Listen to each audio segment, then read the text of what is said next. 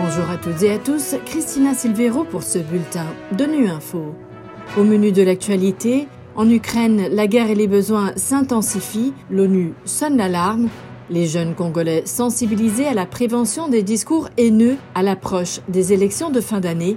Enfin, l'ONU appelle à intensifier le soutien à l'allaitement sur tous les lieux de travail.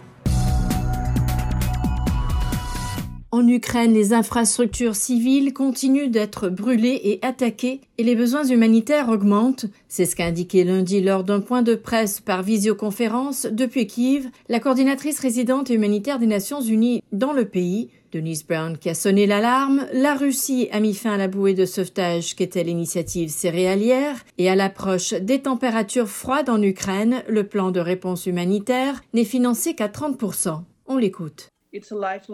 C'est une bouée de sauvetage pour les personnes affamées du monde entier et c'est une bouée de sauvetage pour les agriculteurs ukrainiens.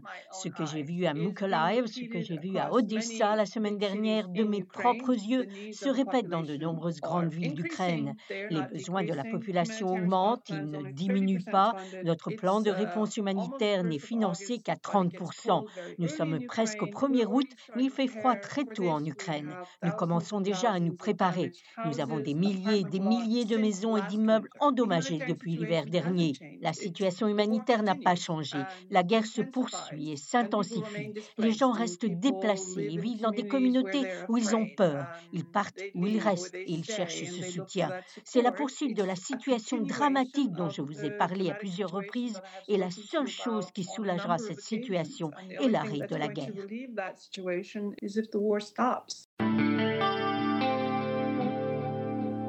À l'approche des élections présidentielles, nationales et provinciales en République démocratique du Congo cette année, le service des affaires politiques de la MONUSCO, la mission des Nations Unies dans le pays, organise des ateliers de sensibilisation à la prévention des discours de haine destinés aux jeunes, à l'instar de celui qui vient d'être organisé à Beni, auquel s'est rendu Sadiki Aboubakar de Radio Capi.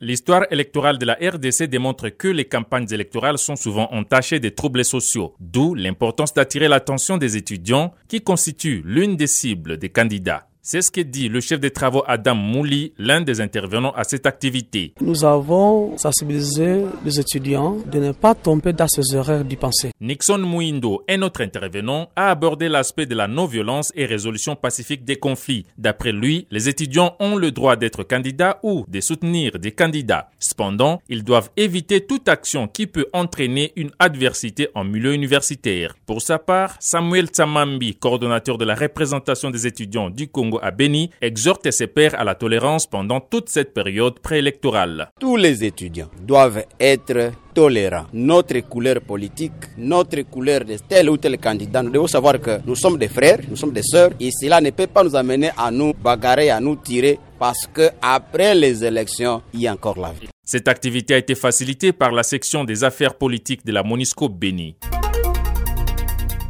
Au cours des dix dernières années, de nombreux pays ont réussi à accroître leur taux d'allaitement maternel exclusif. Mais des progrès encore plus importants peuvent être réalisés en soutenant l'allaitement au sein, en particulier sur le lieu de travail. C'est ce que déclarent l'UNICEF et l'Organisation mondiale de la santé à l'occasion de la Semaine mondiale de l'allaitement maternel qui démarre en ce 1er août.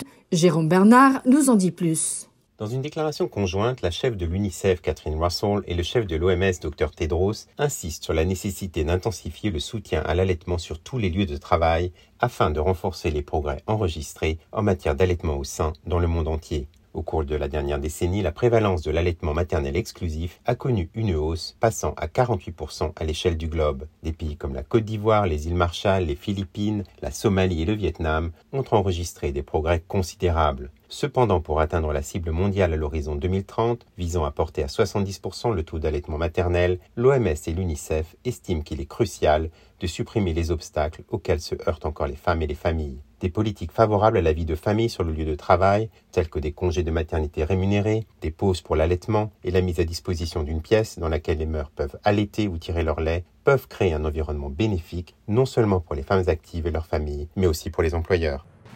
Voilà, Fin de ce bulletin de Nu Info. Merci de votre fidélité. À bientôt.